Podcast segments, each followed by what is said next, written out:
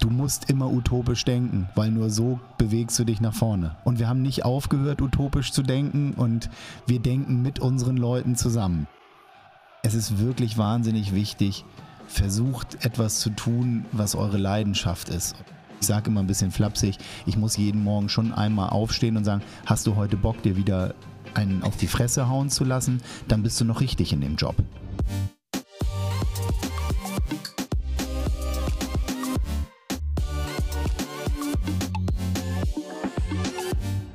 Moin zu einer neuen Studentenfutter Podcast Folge. Heute vom Millantor, Heimstätte des FC St. Pauli.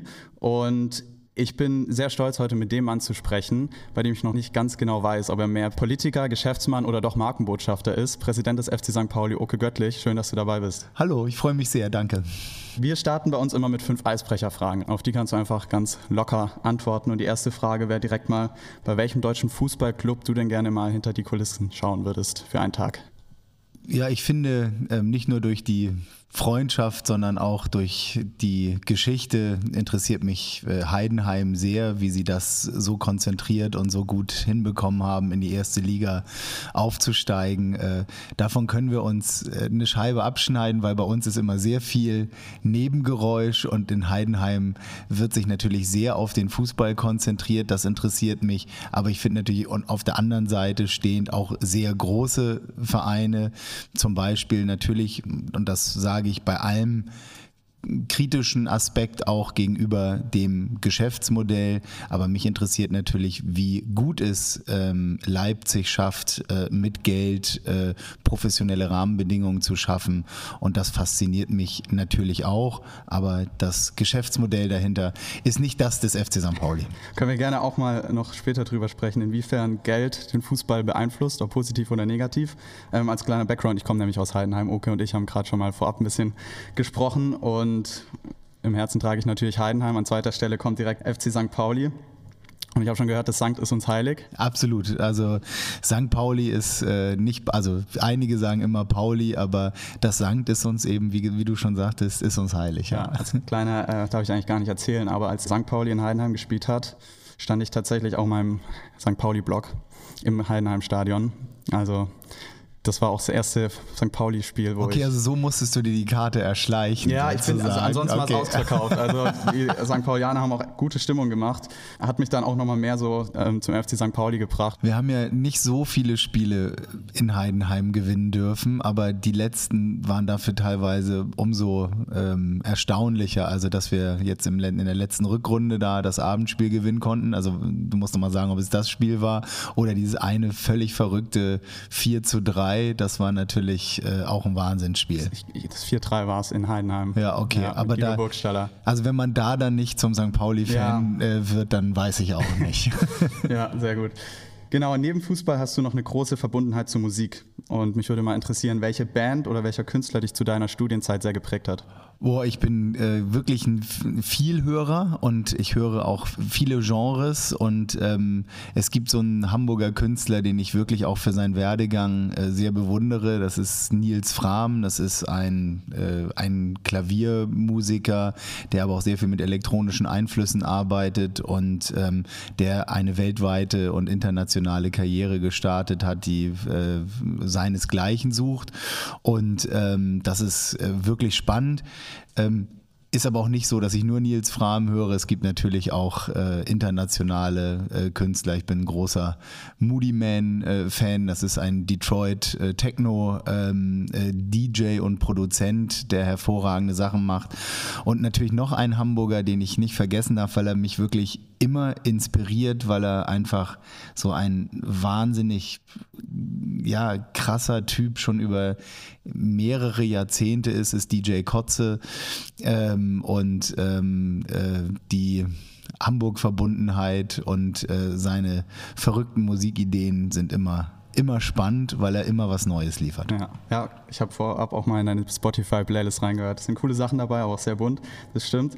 Drei Werte, die dir besonders wichtig sind mir ist sehr wichtig Ehrlichkeit, ähm, sich nicht zu verstellen und ähm, tatsächlich auch eine, eine, Loyalität und ein Verantwortungsbewusstsein. Also Selbstverantwortung zählt dazu und natürlich ähm, stehe ich für die Themen sehr ein, die Diversität und Integration äh, in, beinhalten, weil ich glaube, unsere Gesellschaft braucht diese, diese Werte, damit wir eben auch verstehen, dass kein Mensch äh, äh, ungleicher als andere sind, sondern wir müssen schon sehen, wie wir die Menschen auch äh, in der Gesellschaft und mit der Gesellschaft zusammen ähm, so miteinander umgehen können, dass wir eben nicht so viel Hass haben. Also mhm. Liebe ist mir deutlich, äh, auch ein deutlich wichtiger Punkt. Also es sind sehr viele Werte und man versucht sie immer bestmöglich und verantwortungsbewusst äh, vorzuleben. Aber wie jeder Mensch auch ich mache da mit Sicherheit immer mal den einen oder anderen Fehler. Ich finde gerade in der jüngeren Zeit ähm, viele Themen wie Sexismus, ähm, ähm, aber auch die Gender-Themen sehr interessant. Auch da muss ich sehr viel lernen, weil ich anders sozialisiert worden bin in anderen Zeiten. Aber ich finde es gut, dass, ähm, dass es dort auch zu einem Wandel und auch zu einer natürlich zeitgemäßen Jugendlichkeit äh, kommt, die endlich mit solchen Themen auch mal ähm, ähm, ja auch mal umgeht und die auch voranträgt. Und dann hast du natürlich das ganz große Thema Klima. Das äh, ist auch etwas, was ich an der Jugend sehr faszinierend finde oder an vielen Jugendlichen, dass wir uns dem Thema wirklich dringlichst zuwenden müssen, weil, und nicht nur zuwenden müssen, sondern wir haben auch äh, ne, keine, keine Klimakrise, sondern wir stehen vor Hitzekatastrophen und äh, damit natürlich menschenunwürdigen Lebensbedingungen auf verschiedenen Teilen der Erde. Und das ist etwas, ähm, da müssen wir ähm, gemeinschaftlich ran. Also im Prinzip die Werte, die auch der FC St. Pauli vertritt. Ja, gut, jetzt bin ich seit ja beinahe äh, oder über 30 Jahren inzwischen äh, äh, mit diesem Verein, so wie du unterwegs äh, in der Kurve gewesen, bis hin zu ähm, jetzt im äh, äh, klischeehaft gesprochen Funktionärssessel sitzend.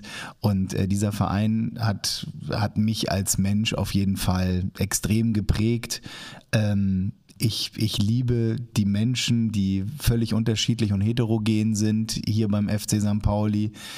Ich habe mich hier als Mensch immer vor allen Dingen als Jugendlicher und Heranwachsender extrem frei gefühlt. Und ähm, das ist das ist auch ein Wert, der ähm, unschätzbar ist und weswegen eben diese Spieltage mit der Gemeinschaft und mit den Leuten, ob nun in der Kurve oder bei uns in der Gegengrade ähm, oder Nordkurve, das sind eben Dinge, ähm, die machen noch mal was mehr aus als jetzt den reinen Fußballgenuss. Und das ist uns auch allen sehr wichtig, dass es natürlich um die Ambition und den Fokus im Bundesliga-Fußball geht, mit der am liebsten sportlich besten Performance, die man sich vorstellen kann und auch natürlich hervorragende Fußballkunst am liebsten sehen würde, aber auch das Drumherum und die Community beim FC St. Pauli ist einfach das, was es ausmacht und man muss einfach auch klar feststellen, das, was der FC St. Pauli heute ist, ist aus der Community und der Mitgliedschaft und den Fans heraus erwachsen und ähm, ich bin sehr gern Dienstleister äh, an diesem Verein, der mich als Mensch und in meinem Leben so geprägt hat. Sehr schön. Dann ähm, die letzte oder die, die vorletzte Frage nochmal zur Musik. Ein Konzert, auf dem du noch nicht warst, aber gerne mal hingehen würdest? Also welche Band ich unbedingt gerne nochmal sehen möchte, ist Quang Rabin. Ähm, das ist eine äh, Band, die ähm, sehr moderne, ähm, fast Folkmusikartige äh, Dinge macht, ähm, bisschen weltmusikalisch und die, die fasziniert mich sehr. Die würde ich gerne mal live auf der großen Bühne sehen, ja. Sehr cool. Und die letzte Frage passend dazu war erst die Liebe zur Musik oder erst zum Fußball da?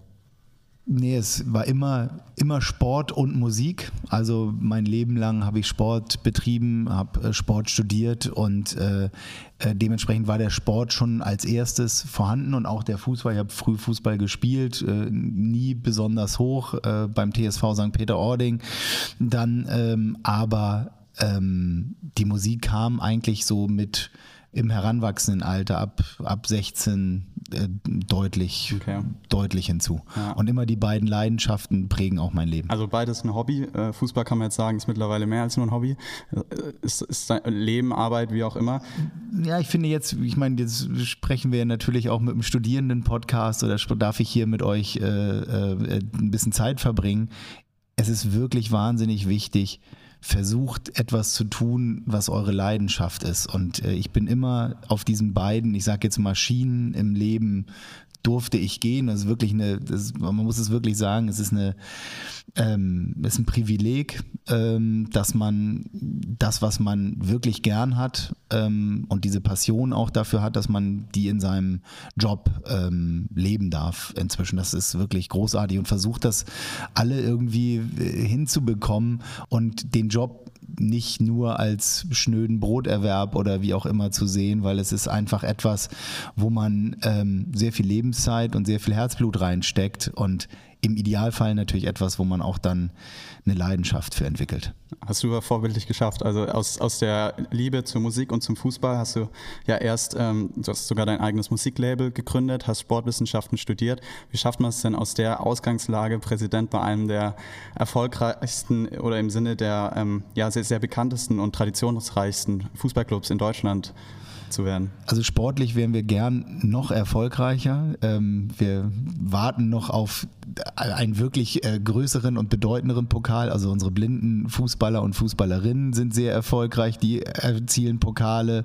Ähm, unsere ähm, unsere ähm, Mannschaft hat den OZ-Pokal schon mal gewonnen, immerhin ein. Aber es wäre gut, wenn es auch mal äh, wieder äh, sportlich weitergehen würde. Da, da denkt man dran. Und, und wie schafft man das? Ich muss wirklich sagen, ich bin sehr, sehr glücklich und ich habe es ja schon gesagt und, und privilegiert. Ähm, das ist dann auch Zufall und, und ich bin nicht der Karrieremensch, der eine Planung gemacht hätte, wann bin ich wo, wie in der Musik oder wo, wie im Fußball oder im Sport tätig, sondern ähm, ich bin jemand, der, wenn er, wenn er eine Idee hat oder Ideen hat, versucht sie eben äh, voranzutreiben und sowas mit der eigenen Firma in der Musik dann, mit meinem äh, Partner Henning Thies, der ähm, ein wahnsinnig gutes äh, juristisches äh, äh, Gefüge auch im Hinterkopf hatte, so dass wir das auch vernünftig aufstellen konnten.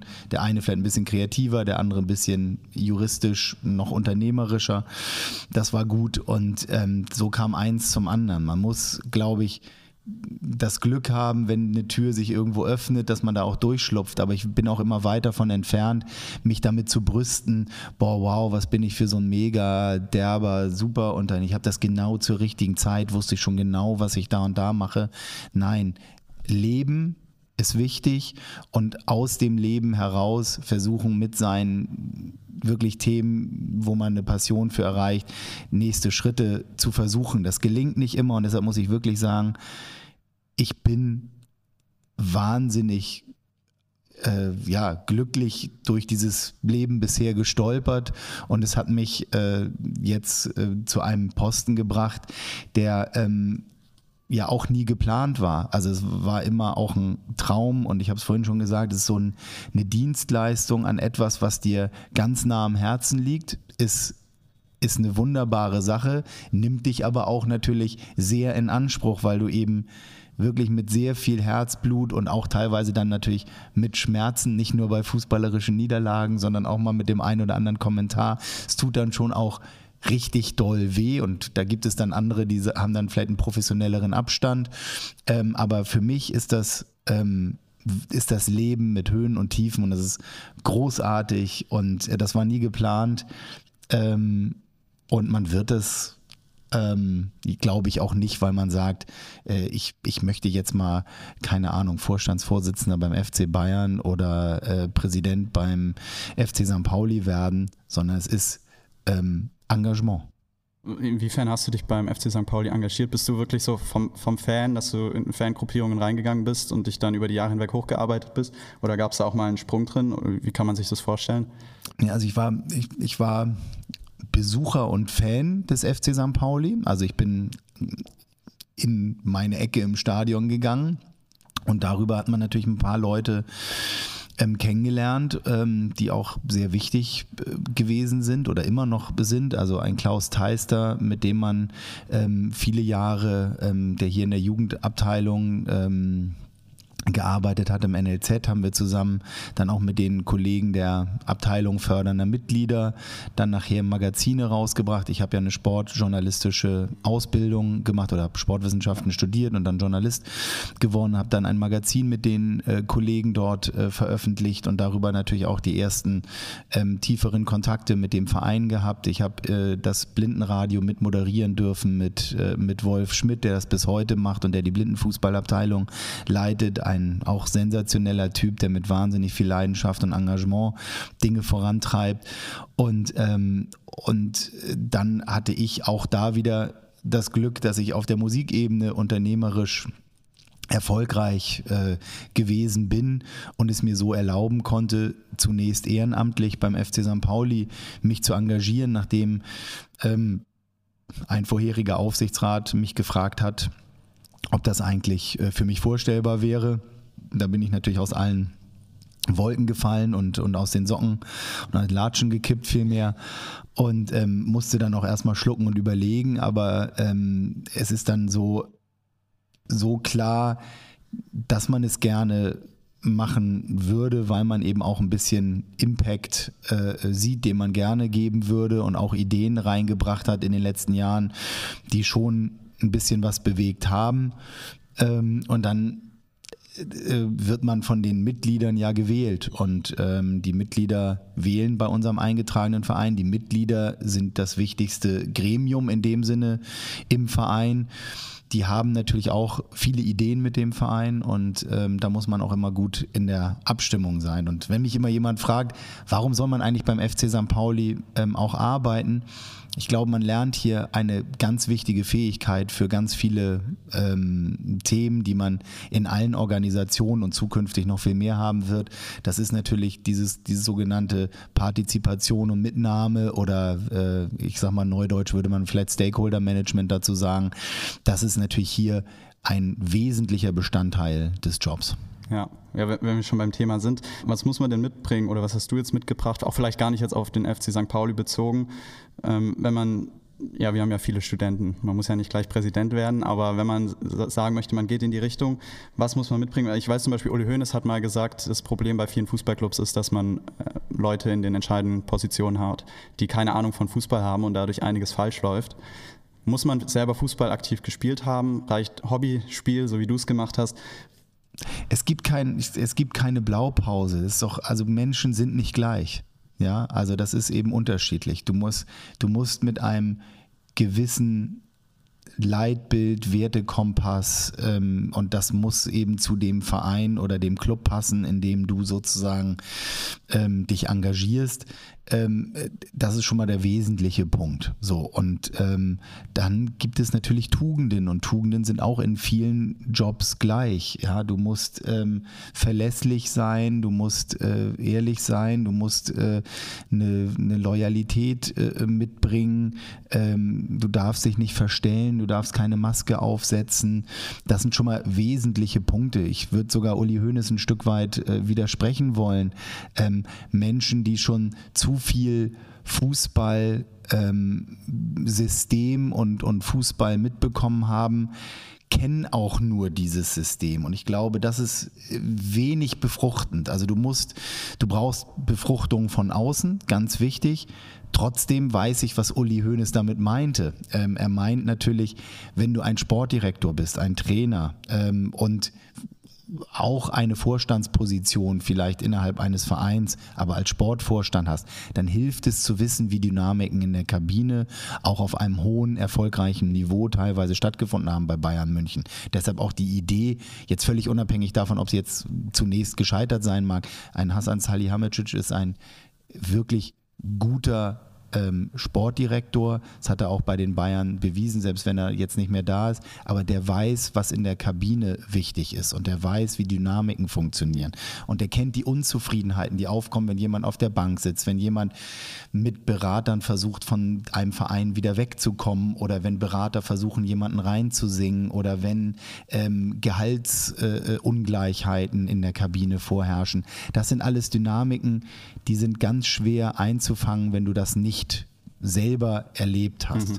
Und das meint Uli Hoeneß, das verstehe ich. Ich glaube, um einen Fußballclub in Gänze, also als Vorstandsvorsitzender, Präsident oder Geschäftsführer oder Geschäftsleiter ähm, zu führen, geht es aber im Wesentlichen um, um einen Metablick. Also du mhm. brauchst einen Experten, der im Bereich Fußball natürlich diese Ahnung hat, aber du brauchst auch ganz viele anderen, andere Expertinnen, die in den Bereichen äh, Merchandising, Ticketing, ähm, äh, Vermarktung, äh, aber auch Vereinskultur in dem Sinne tätig sind. Und du musst die Stränge da zusammenhalten können. Mhm. Und das musst du mitbringen. Du musst balancieren können, du musst äh, in dem Sinne rote Fäden zusammenknüpfen können, du musst äh, äh ich, ich sage immer, auf meiner Visitenkarte steht auch manchmal äh, großes Befindlichkeitsmanagement, weil natürlich auch die eine Abteilung manchmal nicht die gleichen Interessen hat wie die andere Abteilung. Und dann geht es natürlich auch um Sichtbarkeiten im Profifußball immer, wo wird wer wie äh, mal in, in, die Nähe der Kamera, in die Nähe der Mannschaft, in die Nähe der, äh, äh, der Popularität gedrückt und wer drängt da rein und wie managst du das? Also sehr viel Kommunikationsmanagement. Mhm. Ewald Lien hat dazu auch mal gesagt, beim FC St. Pauli geht es nicht um Personen, sondern um Themen und Lösungen, die den Verein nach vorne bringen. Ich finde es so ein bisschen was, was uns vielleicht auch manchmal in der Politik ganz gut tun würde. Deswegen meine Frage, wärst du ein guter Politiker geworden, wenn die Selbstständigkeit und ähm, ja, Fußball nicht dazwischen gekommen wären? Also Ewald bringt es richtig auf den Punkt. Ich würde sogar sagen, der FC St. Pauli ähm, versucht gern um die richtige Sache zu ringen. Es ist ein permanentes Ringen um die richtige, um die richtige Entscheidung und, und sich dann nicht zu wichtig zu nehmen und nicht zu sagen, ähm, jetzt bin ich aber von meinem Posten oder von meiner Visitenkarte hier der, äh, der, der erste Mensch oder äh, am Platz und deshalb entscheide ich das jetzt hier alles. Das ist auch ein entscheidender Faktor. Also sich zurücknehmen zu können, Feedback aufnehmen zu können, auch einem ersten Impuls, den man sagt, das muss man doch so und so machen, noch mal ein bisschen Zeit und Raum lassen, von anderen Seiten beleuchten zu lassen, die eine Verbesserung mhm. sogar bringen können. Mhm. Manchmal musst du auch durchsetzen, aber die man im, im Wesentlichen auch durch andere Beteiligte mhm. auch eine Verbesserung bringen. Das sind, das sind entscheidende äh, Punkte und, und Ewald bringt es ansonsten total richtig auf den Punkt. Und jetzt aber konkret auf die Frage, wäre ich ein guter Politiker? Ich glaube, sehr viele Leute ähm, ahnen gar nicht, wie viel Fingerspitzengefühl, möchte ich jetzt erstmal sagen, ich will es nicht mhm. Politik nennen, aber wie viel Fingerspitzengefühl man braucht, um diese ganzen Kommunikationsstränge zusammenzuhalten. Das Öffentliche, was ja auch auf einem Fußballclub häufig äh, steht, wie du das managst und äh, wo dann eine Aussage von einer dritten Person über einen Verein auf einmal völlig ungefragt reinkommt, auf die du ad hoc irgendwie reagieren musst. Das hat schon sehr viel mit Fingerspitzengefühl, Kommunikation zu tun und am Ende ist das natürlich politisch und das passt wiederum ja auch zum FC St. Pauli. Wir sagen, natürlich ist Sport politisch. Und dementsprechend sehen wir uns auch als einen sehr engagierten, aktiven Verein in sehr vielen gesellschaftlichen Themen. Und dementsprechend sind wir alle die im Stadion stehen, die äh, auf dem Platz stehen, ähm, bis hin zum Präsidenten natürlich mindestens mal politisch und gesellschaftlich sehr interessierte Menschen im Wesentlichen. Und ähm, es hilft in meinem Job natürlich, ähm, auch zu beobachten, wie bewegen sich denn Politikerinnen und Politiker und wie gehen sie auch mal mit gewissen schwierigen Themen um.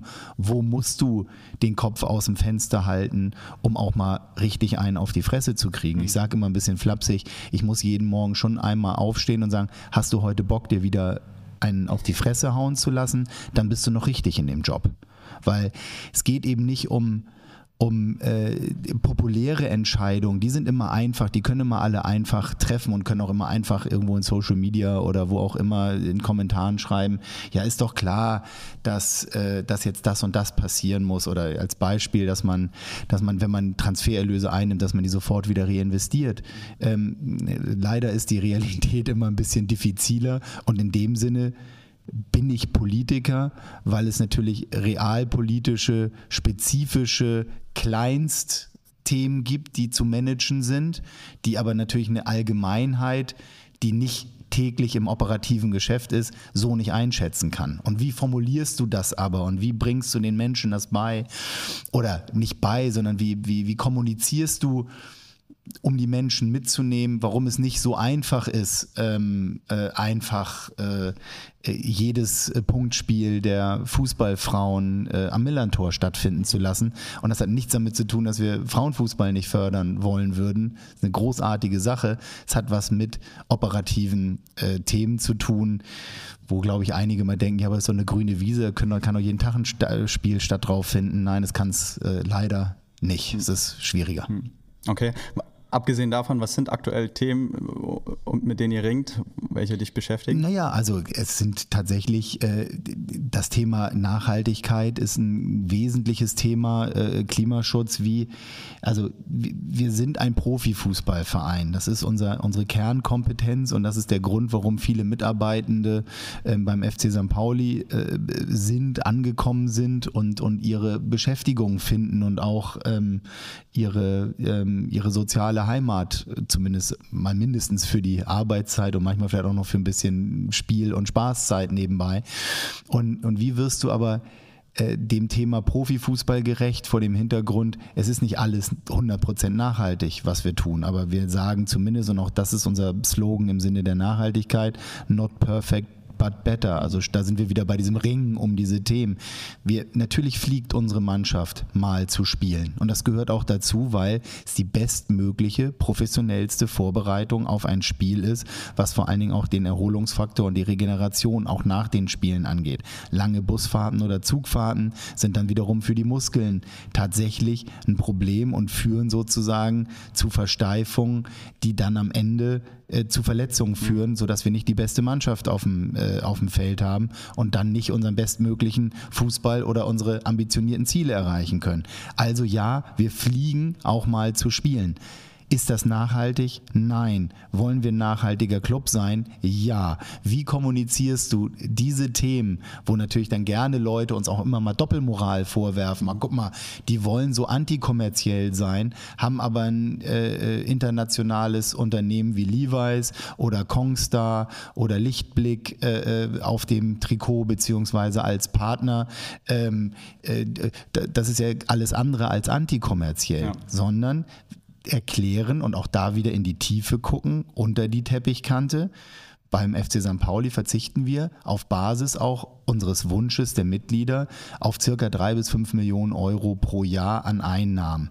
Und wir versuchen, aber trotzdem natürlich in diesem Geschäft Profifußball eine gewichtige Rolle zu spielen. Das tun wir, weil wir gewisse Dinge nicht tun. Deshalb sind wir aber nicht doppelmoralisch, mhm. sondern wir versuchen darum zu ringen, es bestmöglich hinzubekommen. Mhm. Oder ein ganz aktuelles Beispiel, was vielleicht interessant ist. Wir haben uns äh, als, glaube ich, einer der ersten, wenn nicht den ersten Fußballclub äh, dazu entschlossen, wir machen keine Sportwettanbieter mehr. Da, da wollte, ich, da wollte ich noch genauer zu ja. was, was fragen. Also da kommen wir genau. gleich auch nochmal dazu. Ja. Ich wollte vorher aber nochmal zum Thema äh, Klimaneutralität ja. bzw. Ähm, Sparsamkeit. Euer Ziel ist es ja nicht klimaneutral zu werden, sondern klimasparsamer, habe ich gelesen. Ja. Und ich, ich finde so in der Wirtschaft, und Fußball gehört ja definitiv zur Wirtschaft, gehört auch immer so sehr viel Greenwashing dazu. Und du hast ja vorhin schon gesagt, deine Werte, Loyalität, Ehrlichkeit vor allem auch. Mit welchen Schritten wollt ihr denn glaubhaft, realistisch und erfolgreich klimaschonender werden? Naja, also wir haben äh, nicht nur wahnsinnig viele externe, sondern auch intern dafür gesorgt, dass wir mehrere Menschen und sogar eine ganze Abteilung Strategieveränderung, Nachhaltigkeit damit besetzt haben, das gesamte Thema von Anfang an einmal zu beleuchten. Das heißt, du machst natürlich eine Status-Quo-Analyse und mit welchen Schritten kommst du wie weit hin zu dem Thema innerhalb der nächsten fünf bis sechs Jahre klimaneutraler zu werden. Ich habe vorhin schon einmal die Partnerschaft mit Lichtblick angesprochen. Das ist ein hervorragender Partner, weil wir auch Dinge wie Photovoltaikanlagen ähm, auf dem Dach, weil wir äh, ähm, Stromlader für ähm, E-Mobilität und so weiter mit denen umsetzen können und realisieren können. Ist das Greenwashing? Würde man im Zweifelsfall immer, ja, macht Lichtblick immer alles äh, 100 Prozent, macht der FC St. Pauli immer alles 100 Prozent. Nein, aber wir versuchen es gemeinsam, immer alles besser zu machen. Und das ist etwas, du musst ehrlich mit der, äh, mit der Botschaft umgehen. Wir werden als Fußballverein sage ich jetzt mal ganz doof, wir können auch keinen Fußball spielen, dann müssten wir nicht durch die Gegend fliegen, dann müssten wir ähm, nicht äh, sozusagen hier unseren Rasen teilweise beleuchten lassen, damit der Rasen äh, äh, wächst, äh, vor allen Dingen, wenn wir mehrere Spiele darauf haben, die belastet werden. Das ist natürlich, das wirft natürlich Fragen von, von ähm, äh, von einigen Menschen auf. Aber da seid ihr doch gar nicht nachhaltig. Das stimmt. Aber wir wollen auch natürlich den Fußball als Plattform dafür leben lassen und benutzen, um auf Themen aufmerksam zu machen. Und ich sage immer, der FC St. Pauli ist eine mediale Plattform, in der wir auf viele Dinge aufmerksam machen können und indem wir Dinge bewegen, kommen wir ins Bewusstsein, der Gesellschaft, beziehungsweise mal auch unserer Mitglieder, unserer Fans, die Leute, die uns verfolgen und sagen, ah, guck mal, da gibt es eine gute Idee, ob das nun eine, das Photovoltaik-Thema ist oder auf Sicht eine LED-Umstellung, äh, da sind wir ja alles noch nicht. Das muss man ja mal klar sagen. Und wir sind einer jetzt gerade mit dem Klimapreis äh, oder Nachhaltigkeitspreis ähm, ausgezeichneten äh, Fußballvereine in, in Deutschland Reicht uns das? Bringt uns das irgendwas? Nein, sondern wir müssen immer wieder gucken, was ist mit unserer Rasenheizung? Was ist mit unserer Bewässerung? Was können wir da noch verbessern? Und da reden wir über so Themen wie, können wir die Rasenheizung 10 Zentimeter weiter nach oben bringen, weil wir dann damit weniger heizen müssen, um die Heizlast zu senken? Und können wir mit einer Steinschicht äh, äh sozusagen über der Rasenheizung, die ein bisschen mehr Thermiensteine sind, die die Wärme speichert, sogar noch mehr Rasenheizung einsparen. Das sind Themen, aber die setzt du natürlich nicht innerhalb von zack, ey, die Idee ist da und morgen bauen wir eine neue Rasenheizung hier ein, dann können wir nämlich die nächsten äh, acht Wochen hier keine Heimspiele mehr stattfinden lassen. Da brauchst du dann wieder, also ich will ja, damit sagen, wir sind uns den Themen sehr bewusst. Sind wir total happy, was wir machen? Nein. Können wir die verbessern? Ja. Haben wir ein super Team um Franziska Altenrath und die Kollegen? Ja. Sind das Expertinnen in Bezug auf nachhaltiges Wirtschaften, auch unternehmerisch nachhaltiges Wirtschaften? Ja, das sind sie und es macht wahnsinnig viel Spaß. Wir werden ähm, sehr viele Schritte, die wir jetzt schon gegangen sind, äh, immer mal wieder auch veröffentlichen. Äh, wir werden auch eine Bilanzierung des Themas mit in unsere Finanzbilanzierung reinbringen. Also äh, ich sag mal so, wir sind auf einem guten, guten Wege. Ja. Und dann gern nochmal zum Thema Wettanbieter. Da hast du ja gerade schon gesagt, aber deswegen lasse ich dir jetzt einmal Vorlauf. Ja, du fragtest, um welche Themen ringt ihr mhm. gerade derzeit? Ja, also ich verstehe völlig, dass in der Öffentlichkeit natürlich dann äh, eine, eine Frage aufkommt, wenn auf der einen Seite der FC St. Pauli nun gerade der erste Verein war oder einer der ersten, ich bin mir gar nicht ganz sicher, der auf Sportwettanbieter verzichtet. Wir verzichten nicht nur auf Sportanbieter wegen möglicher Suchtgefahren, sondern vor allen Dingen auch das Manipulative, was einhergehen kann mit Sportwetten. Also im Sinne von, wird irgendwie live auf einige Sportarten vielleicht Einfluss genommen? Gibt es da irgendwelche Möglichkeiten, dass Geld eine Rolle spielt, dass vielleicht Eingriff in den Sport genommen wird. Das sind für uns alles Themen, wo wir gesagt haben, wir fühlen uns damit nicht mehr 100% wohl. Mhm. Und auch der Sportanbieter, Wettanbieter seinerseits erkannte natürlich auch, okay, der FC St. Pauli ist jetzt nicht das natürliche Habitat für Sportwettanbieter, sodass wir auch gemeinschaftlich dann irgendwie zu dem Punkt kamen, Entschuldigung, dass wir oder dass der Sportwettanbieter natürlich auch mal signalisiert hat, nee, das werden wir jetzt auch nicht weiter äh, verlängern. Und wir haben auch gesagt, okay, werden wir aber auch nicht das in Anführungsstrichen leichte Geld von Sportwettanbietern annehmen oder sogar bessere Angebote annehmen, sondern wir äh, verzichten darauf. Gleichzeitig Ein paar Wochen später, was aber schon wiederum Wochen vor der Entscheidung, dass wir keine Sportwettanbieter mehr ähm, äh, machen werden, hatte äh, unsere Vermarktungsabteilung mit einem lokalen Spielcasino eine Werbevereinbarung getroffen. Genau, was von vielen äh, als widersprüchlich was wahrgenommen vollkommen wird. Als, was vollkommen berechtigt als widersprüchlich wahrgenommen wird, weil natürlich gibt es auch beim Thema Casino mögliche Spielsuchtgefahren. Es ist ein bisschen anders als aus meiner Sicht Sportwettanbieter, nämlich es ist nicht live, es ist nicht online, es greift nicht in den Sportbetrieb in dem oder hat nicht die Möglichkeit, in den Sportbetrieb einzugreifen. Du hast eine Zugangskontrolle im Casino, du musst über 18 sein. Es sind Menschen, geschulte Menschen vor Ort, die auch Spielsucht erkennen und zumindest daraufhin geschult sind. Das ist ein Unterschied. Ist es trotzdem unglücklich? Ja. Passiert das beim FC St. Pauli? Ja, wie bemerkt. Hm. Wollen wir das verbessern auf Sicht? Auch ja. Aber es ist, wie gesagt, der feine Unterschied. Und ich möchte da, das ist nämlich die ganz schwierige, ich sage jetzt mal, auch dünne Linie zwischen öffentlicher Wahrnehmung und auf der anderen Seite auch, was können wir eigentlich alles als Fußballverein sagen, das verbieten wir oder das schließen wir aus, um auf der einen Seite ökonomisch trotzdem noch sag ich mal, im Profifußball verortet zu sein und auch ohne zu sehr auf, wir sind ein reiner Verzichtsverein, so im Sinne von, ähm, harter Alkohol, äh, weicher Alkohol, Alkohol überhaupt, was ist mit Zucker, was ist mit, äh, äh was ist mit äh, Bier, was ist mit ähm, äh, eben Spielthemen, äh, wie wollen wir damit zukünftig umgehen, was ist mit dem neuen Sektor Cannabis und Legalisierung von Cannabis. Ist das dann am Ende etwas, was zum FC St. Pauli passt, ja oder nein? Also ich kann nur sagen, ich bin in einer Zeit beim FC St. Pauli sozialisiert worden, wo ich, äh, wo es schwer war, ähm, kein Grasgeruch beim FC St. Pauli mitzubekommen. Da war es noch ich nicht auch. legalisiert.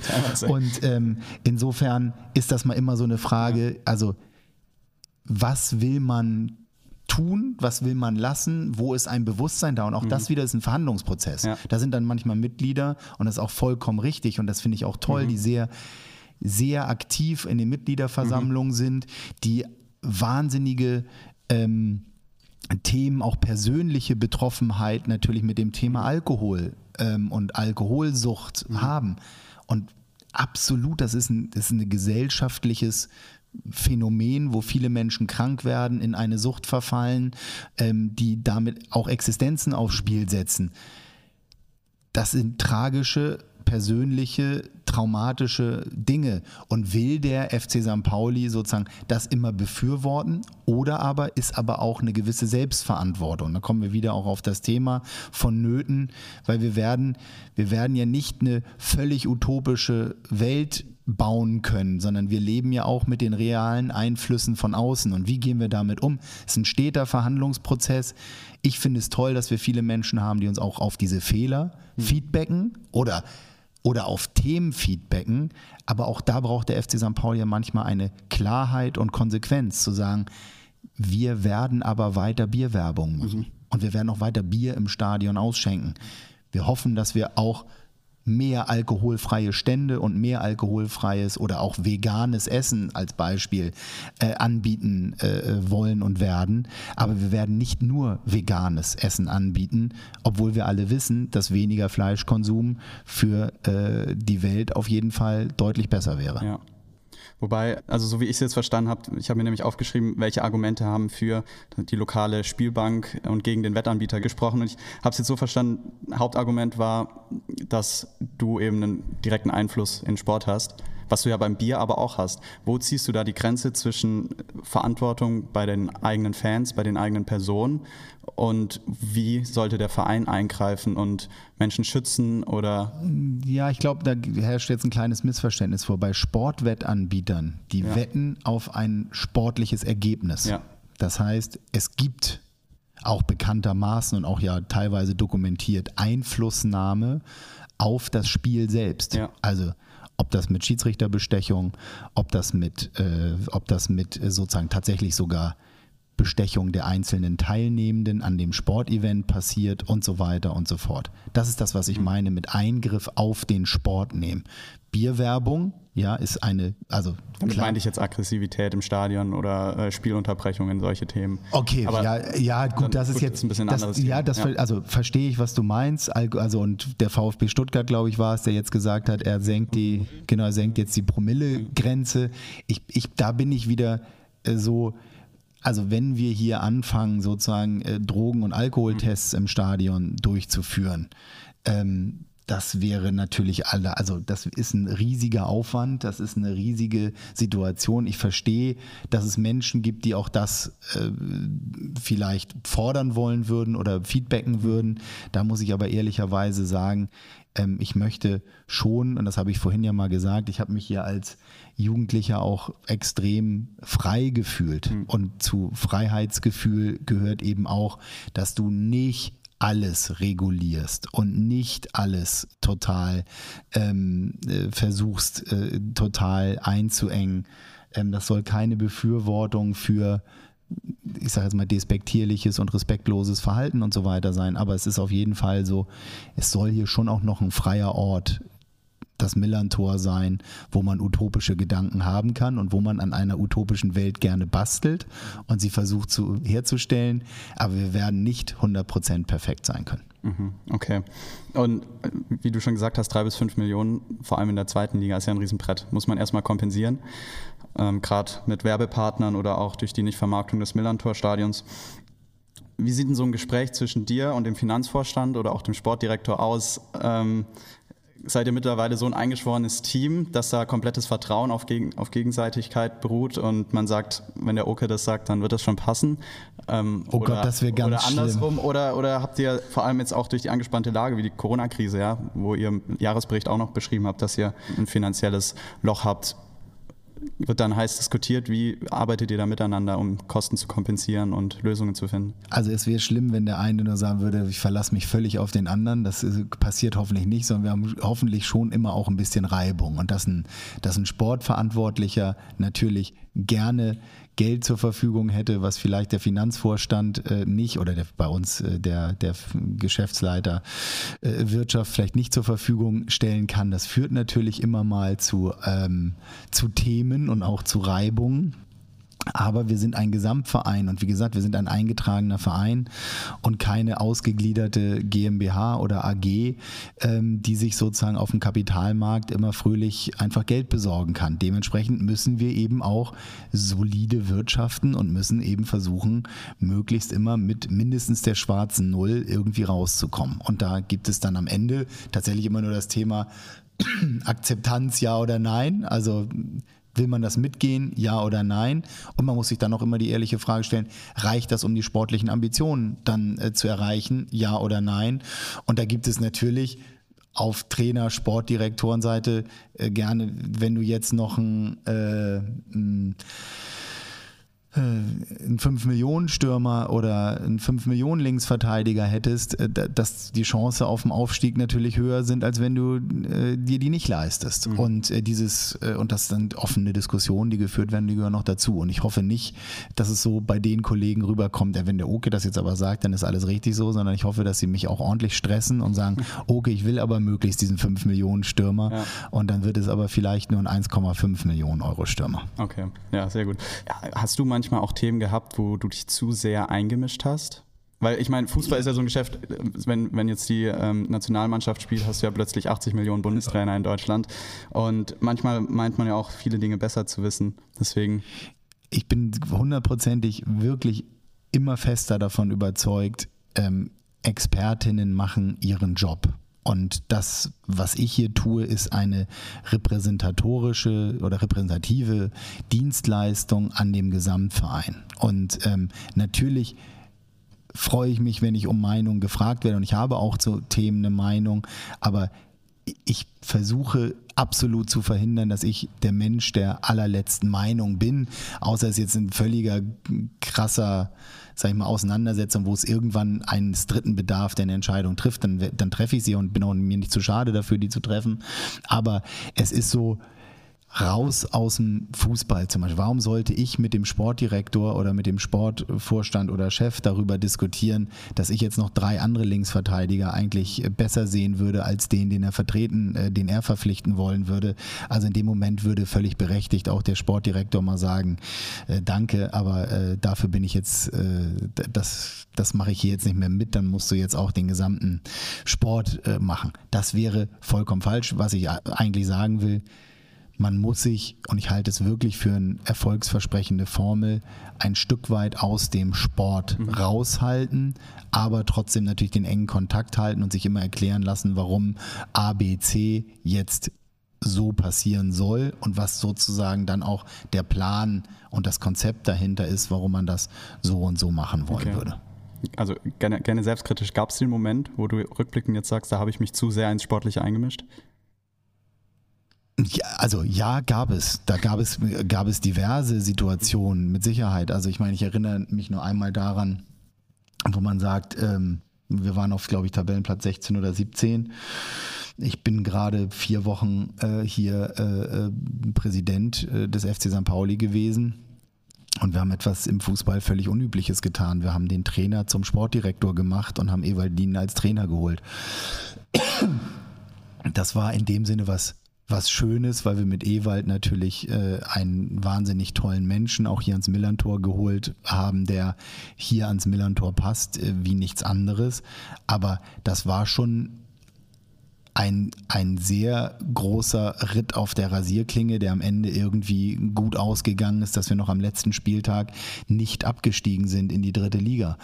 Und ähm, im Nachhinein ähm, ist man natürlich immer schlauer und würde immer sagen, okay, da hätte es eigentlich des Experten oder hätte es Bedarf, der das eigentlich dann regelt.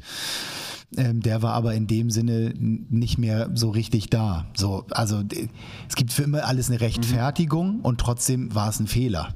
Ja, also man, also ich würde sagen, oder ich würde selbstkritisch sagen, das würde ich jetzt nicht nochmal so machen. Okay. Also ja. würde ich Evaldin immer wieder als Menschen ans Millantor holen? Ja.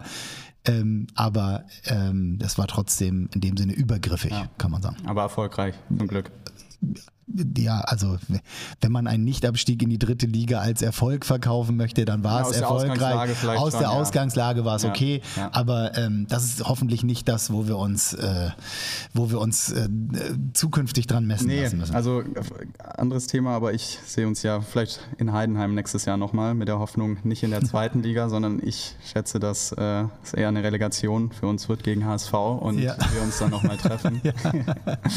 aber nee, nur ein, also nochmal ein ganz anderes Thema. Aber du bist nebenher auch noch, neben deinem Engagement beim FC St. Pauli, auch im Vorstand der DFL, also der Deutschen Fußballliga.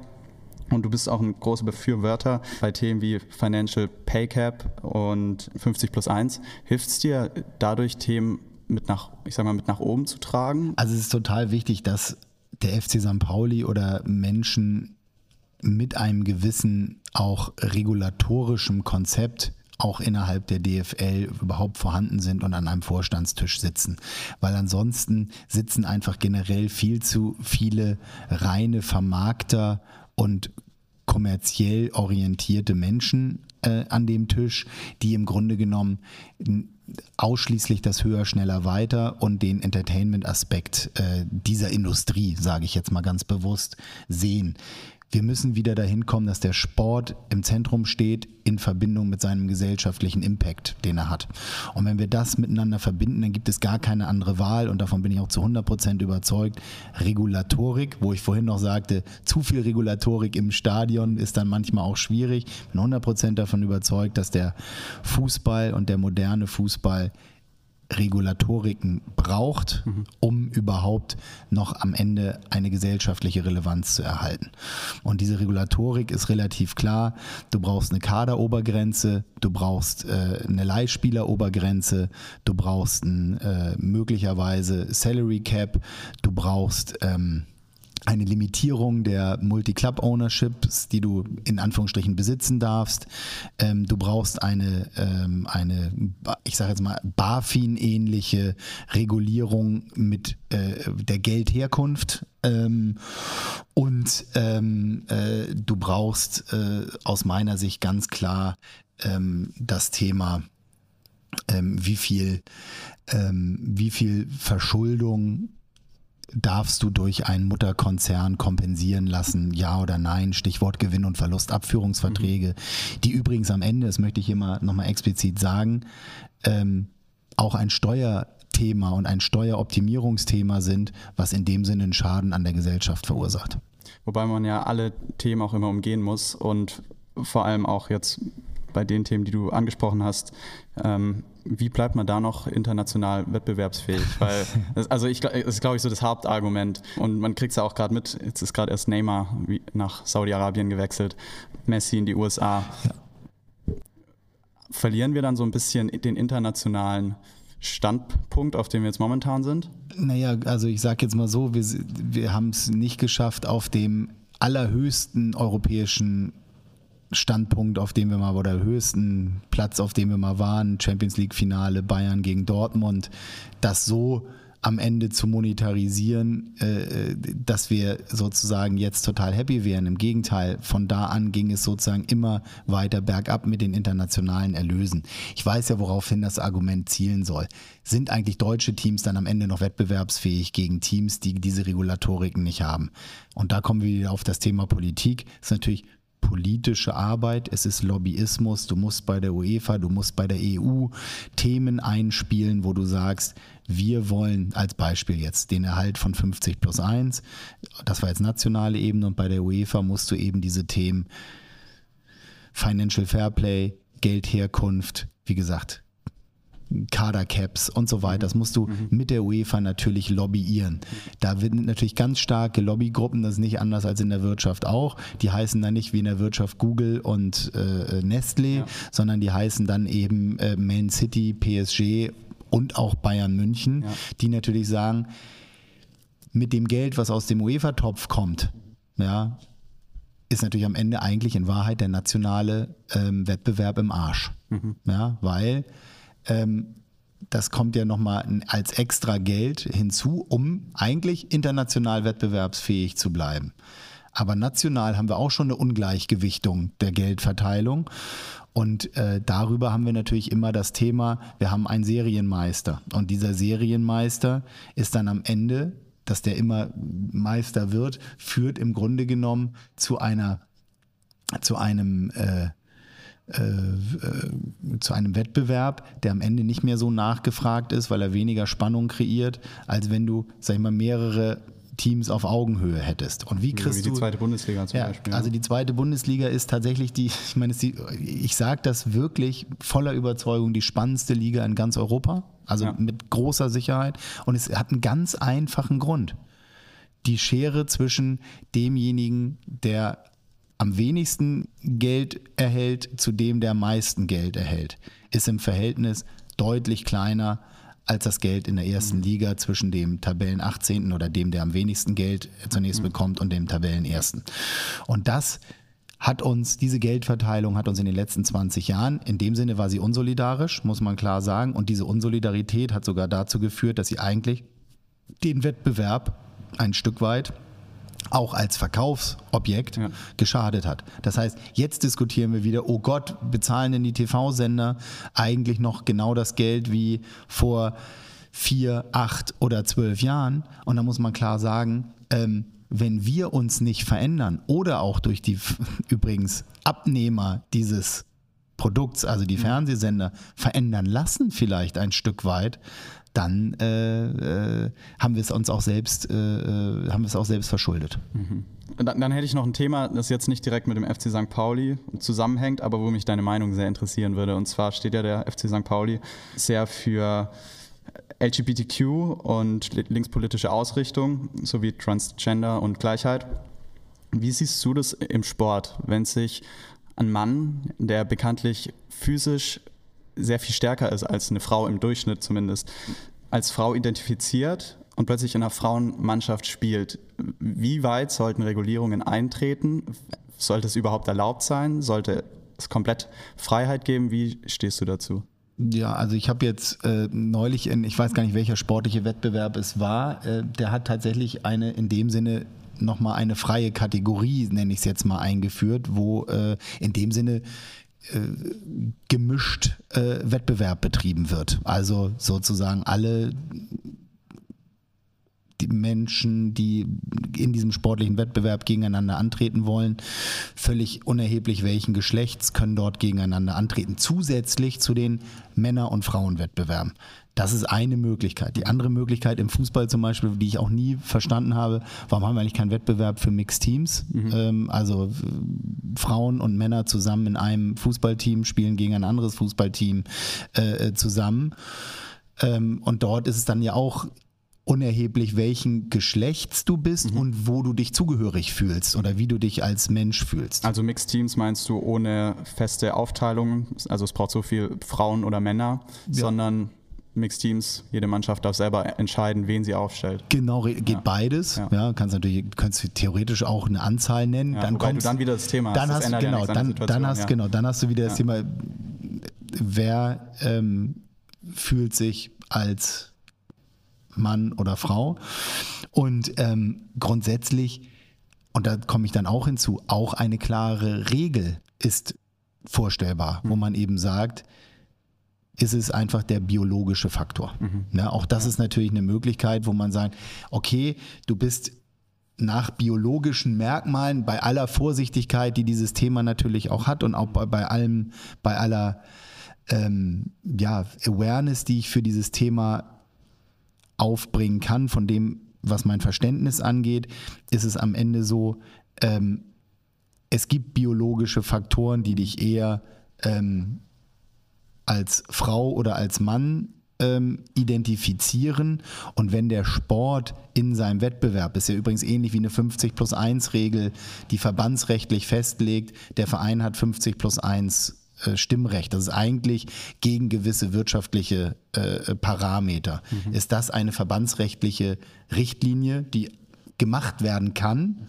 Aber ich sage jetzt nicht, das präferiere ich gegenüber den Mixteams oder einem freien Wettbewerb, der zusätzlich sozusagen im Schwimmen oder ich glaube, es war im Schwimmen ähm, ähm, äh, hinzugefügt wird. Ähm, rein von dem Thema sollten wie gesagt, eher biologisch identifizierbare Männer an Frauenwettbewerben teilnehmen, finde ich unter sportlichen Gesichtspunkten unfair den Sportlerinnen gegenüber, die vielleicht von Kindesbein an für diesen Wettbewerb gekämpft haben, um bei Olympia dabei sein zu können, auf so viel verzichtet haben und dann vielleicht jetzt einen Platz oder eine Medaille weniger äh, bekommen. Vielleicht bin ich da ein bisschen tradiert, aber das ist etwas, da habe ich, da ich noch nicht den Punkt, oh ja, klar, finde ich ausschließlich cool. Okay, ja ändert sich ja vielleicht nochmal irgendwann. Ja, also das bitte, es soll auch kein ja. Missverständnis sein. Also nochmal, ich verstehe das und deshalb sind auch Alternativen vorstellbar ja. und denkbar, habe ich, jetzt die, habe ich jetzt die allwissende Lösung. Mhm. Wie gesagt, ich würde schon sagen, es braucht verbandsrechtliche Standards ja. und die muss man sich dann oder hat man sich dann auch irgendwie zu halten. Und es ist wie in vielen Themen inzwischen in unserer diffizilen Welt, du wirst nicht 100 Prozent aller Menschen immer fröhlich zu allen Themen abgeholt bekommen. Das ist aus meiner Sicht nicht möglich, ja, auch in diesem Thema nicht. Vor allem bei so sensiblen Themen. Genau. Wir kommen auch schon zum Schluss und ja. ich hätte jetzt noch mal eine Frage, so ein bisschen rückblickend und eine in die Zukunft gerichtet. Im Artikel vom Tagesspiegel aus dem Jahr 2015 also dem Jahr, als du frisch ins Amt kamst, stand, Präsident Göttlich träumt davon, den Verein sportlich zu professionalisieren und von seiner Struktur her zu öffnen. Vereinfacht gesagt, die Fans sollen in enger Zusammenarbeit mit der Führung die Geschicke des Clubs mitbestimmen. Klingt wie Utopie. Meine Frage wäre jetzt, äh, im Fußball allgemein geht es ja immer noch äh, stark oder er steht stark in der Kritik dafür, entfremdet von den Fans zu sein. Und mich würde mal interessieren, wie zufrieden du jetzt mit der Entwicklung von damals bis heute des Vereins bist, ob man immer noch von Utopie spricht oder was schon damals überhaupt falsch von Utopie zu sprechen. Naja, also äh, jemand anderes spricht von Utopie hier in der Beurteilung das dessen, was ich vorhatte äh, zu der Zeit. Und ich finde, du musst immer utopisch denken, weil nur so bewegst du dich nach vorne. Und das ist ein ganz wichtiger Punkt.